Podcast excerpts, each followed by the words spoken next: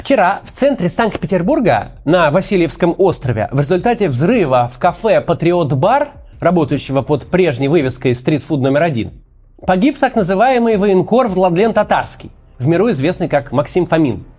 Еще 30 человек из числа присутствующих на встрече пострадали. Потому что известно сегодня, взрывчатое вещество было заложено в бюст, изображающий самого Татарского, который передала ему Дарья Трепова. Она в настоящий момент задержана Следственным комитетом. Мы не будем делать вид, что гибель татарского заслуживает какого-то отдельного сочувствия за исключением общего гуманизма. Никто не должен быть бессудно убит. Разжигающие войну люди должны предстать перед независимым судом и получить адекватное своим деяниям наказание. И это будет лучше для всех. Для будущего страны, для установления истины, для национальной рефлексии. Но убийство татарского это не просто теракт, это куда большая тема, которую надо обсудить. В некотором роде это панорама сегодняшней России. Панорама всего, к чему пришел Путин.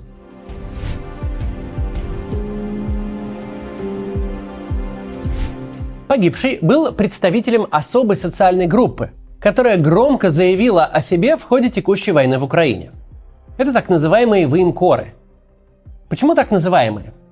Дело в том, что современные российские Z-военкор вовсе не обязательно является аккредитованным сотрудником какого-либо СМИ. Он совсем не похож на военных корреспондентов прошлого, тех, которые с лейкой и блокнотом. Нынешние военкоры скорее индивидуальные предприниматели, торговцы информацией.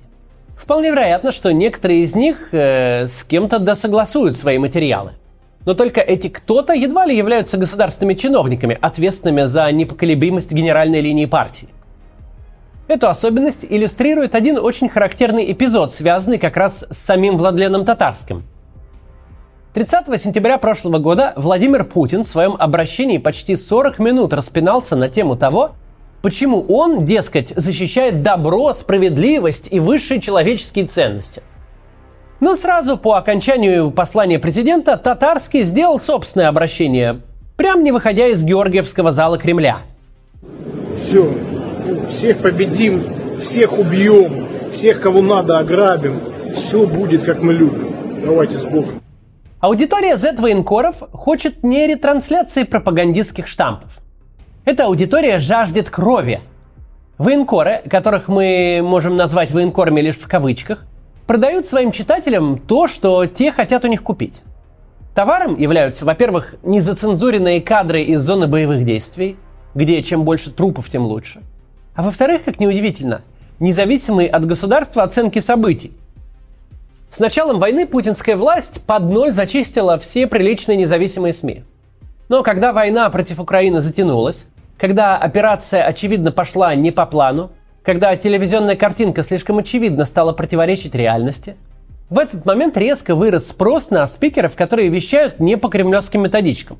Тем более, что эти методички э, отстают от перемен на линии фронта. Безопасно выступать против войны сейчас можно только из-за границы. В самой России это преступление. Но зато внутри страны на информационном рынке появились независимые спикеры иного толка. Они не против войны. Наоборот, они еще больше за войну, чем Министерство обороны и весь путинский официоз вместе взятый. И это очень даже легально. Деятели вроде покойного Владлена Татарского – причудливым образом заняли нишу оппозиционных медиа с другой стороны. Более того, на руинах здорового гражданского общества они стали строить его причудливое подобие, которое собирает для армии бронежилеты, шлемы, тепловизоры, и на чем свет стоит, ругает неповоротливую государственную машину, которая недостаточно хорошо воюет. Когда российская армия обстреливает ракетами какой-нибудь украинский город, Z-военкоры не возмущаются, Дескать, что же вы делаете? Зачем же вы стреляете ракетами по мирным людям? Нет. Они критикуют власть и военных с иных позиций. Мол, а почему так редко и так мало стреляете? Почему так нерешительно? Что вы цацкаетесь, мол, с этой Украиной? Уж не изменники ли засели в Министерстве обороны и Кремле?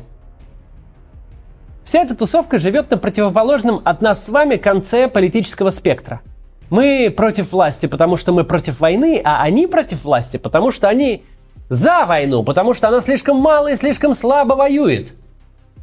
А сообщество Z-военкоров во всей этой тусне порой даже напоминает фонд борьбы с коррупцией из какой-то злой параллельной вселенной. Объектами их критики становятся как безымянные, так и называемые поименно жулики и воры, сидящие в высоких столичных кабинетах. Растащили, мол, армию и ВПК, не дают ребятам на передке нормально воевать. Дескать, давно бы уже уничтожили Украину, если бы не коррупция в высших эшелонах власти. Для подобных спикеров э, противниками являются не только Украина и украинцы. Через запятую с бойцами ВСУ у них э, в списках врагов значатся российские госслужащие и тыловые офицеры, которые зарабатывают себе награды вдали от передовой. А наихудший их враг – российские таможенники. Военкоры собирают со всей своей паствой деньги на квадрокоптеры для фронта – а враги, значит, засевшие в ростовской таможне, не пропускают их, значит. Ей таможня, даже обновленная карта России с новыми регионами не указ. Не пущают через границу коптеры, и все тут.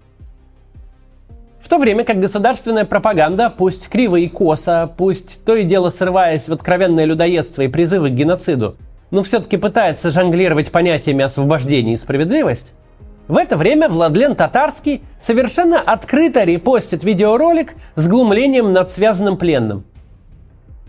Кадры с уничтожением украинской санитарной машины Татарский публиковал с вот такой аннотацией от себя. Ростовские парни из 291-го полка охотятся за петуховозкой, которая пыталась вывести раненых курочек.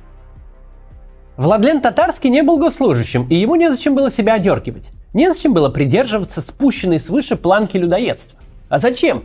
Ведь можно поставить в качестве заглавной картинки череп с костями на черном фоне и затем выигрывать конкуренцию у набивших оскомину первого и второго каналов. Специфичную конкуренцию в торговле милитаризмом, ксенофобией, смертью и жестокостью, но конкуренцию и выигрывать.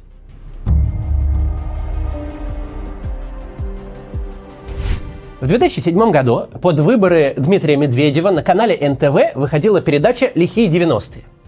Там звезда сериала «Улицы разбитых фонарей» Анастасия Мельникова описывала ужасы минувшего десятилетия, на фоне которых эпоха нулевых должна была выглядеть временным особой безопасности и процветания.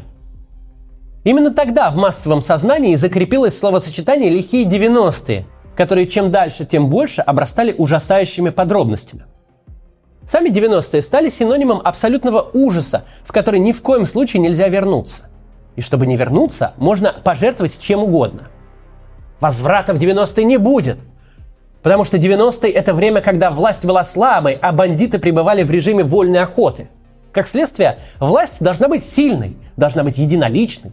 Правоохранительным органам и спецслужбам можно раздать любые полномочия, только лишь бы не вернуться туда, где царило насилие и произвол. Человеку с уголовным бэкграундом на публичном мероприятии дарят собственный бюст, начиненный взрывчаткой. Бюст, который убивает его самого и выносит целое кафе в центре Питера. Если это не сюжет из сериала «Бригада», если это не 90-е в гротескном своем изводе, то я тогда борец с умом. Я уже стер язык, проповедуя самую очевидную истину. Экспорт насилия – штука не бесплатная. Лихие 90-е – прямое следствие афганской войны – 90-е вышли такими, какими вышли, потому что советское государство создало сословие людей, привыкших убивать и умеющих это делать. Сейчас перед нами разворачивается Афганистан, умноженный в десятки раз. Сотни тысяч людей получают боевой опыт и привыкают к смерти. По стране бесконтрольно расползается оружие и взрывчатка. Возникают противоборствующие группы, привыкшие решать конфликты силой. В убийстве татарского важно не разбирать версии – Важно понимать, что любая версия имеет право на жизнь. Могла ли организовать э, взрыв украинская сторона? Да, конечно, могла. Причем любая украинская сторона, начиная от СБУ и заканчивая частными какими-нибудь спонсорами или сочувствующими. Могла ли быть разборка в среде военкоров за бюджеты и влияние? Еще как могла. Деньги там огромные, а люди не обременены фантомом гуманизма.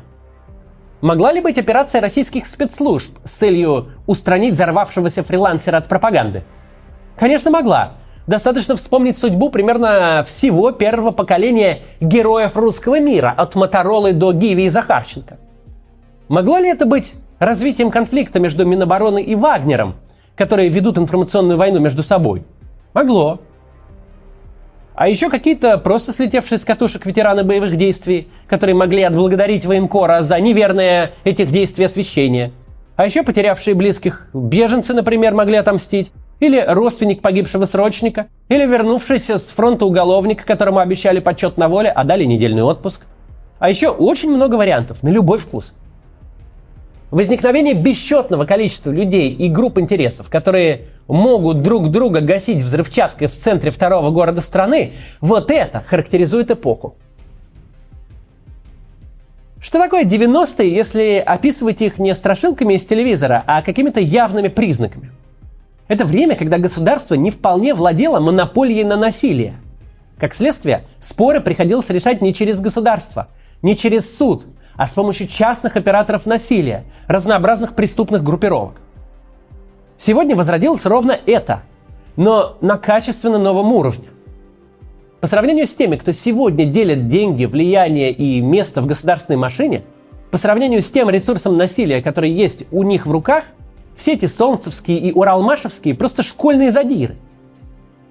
То, что произошло вчера на Васильевском острове, совершенно неизбежно – мы об этом говорили, опять же, с первых дней войны. Любая большая война порождает резкий скачок насилия в тылу. Когда же война ведется такими методами, чуть ли не феодальными, когда война ведется путем создания самостоятельных центров силы, конкурирующих друг с другом, причем во всем, начиная от снарядов и заканчивая бюджетами на пропаганду, тогда всплеск насилия будет поражать воображение. Потому что источником насилия может стать кто угодно – Каждый человек, который сегодня борется за какой-то ресурс государства, участвует в освоении контрактов на импортозамещение, заведует собственной армией, выполняет гособоронзаказ, занимает видное место в руководстве вооруженными силами, работает на пропаганду. Каждый человек в системе должен понимать, что его жизнь гораздо дешевле, чем у тех самых бандитов из 90-х. Что у тех самых бандитов был хотя бы исчерпаемый перечень врагов и конкурентов. Сегодня же людей с оружием в руках столько – а претензии и ненависть всех ко всем настолько велики, что пуля или бомба могут прилететь откуда и от кого угодно, куда и в кого угодно. Взрыв в центре Питера поражает воображение. Гибель в нем Z-блогера с полумиллионом подписчиков привлекает всеобщее внимание, и это понятно. Но на самом деле это просто иллюстрация куда более глубоких последствий войны. Мы видим небывалый взлет всех видов насильственных преступлений уже за второй половины прошлого года – Число преступлений с использованием оружия и боеприпасов в Санкт-Петербурге удвоилось, в Москве утроилось, в Курской области выросло почти в 7 раз. И это данные всего-то на октябрь прошлого года. Десятки тысяч людей, возвращающиеся с фронта, покалеченными физически и ментально, вышедшие на свободу зэки, борьба за активы и влияние внутри страны, работа Украины, общий рост толерантности к насилию в обществе, подогреваемой пропагандой – провокации спецслужб в борьбе за все то же влияние, возникновение бесчетных частных армий. Это страшный коктейль, в котором будет гибнуть много людей. И вовсе не только тех людей, которые сами активно наскребали себе на хребет, но масса случайных людей, масса зевак, подвернувшихся подругу, освобожденному зеку или ветерану. Или бог весь кому еще. Эффект этот не пройдет с концом войны. Он с нами надолго – у Путина получилось, как всегда и как во всем, к чему он прикасается, как с тем же расширением НАТО. Путин сделал все возможное, чтобы те самые 90-е, на противопоставлении которым он так долго ехал, вернулись. Причем вернулись в максимально жутком виде. Только качество картинки отличает вчерашние кадры кафе «Стритфуд номер один» от съемок документального цикла «Криминальная Россия». И эффект этот возникает не просто так – Описание ситуации в каждой своей забитой. Это 94 год, как он есть. Но все это, это не возвращение в 90-е. Это было бы слишком оптимистично для нас. Все будет гораздо хуже. Многим людям, и авторам Z-каналов в первую очередь, казалось, что отринуть все человеческое, наплевать на все правила и наслаждаться вкусом живой плоти на публике, восхвалять военные преступления – это безвозмездная практика, что взрывы и горе для них навсегда останутся в телевизоре. Но так не работает. Никогда не работает. Цена человеческой жизни всегда одна для всех. Не может быть эксклюзивных предложений, скидок и акций. Не может быть исключений. Обрушивая цену человеческой жизни, вы обрушиваете ее в первую очередь для себя. В таком мире, который появляется в результате подобной идеологии, не понравится жить никому. До завтра.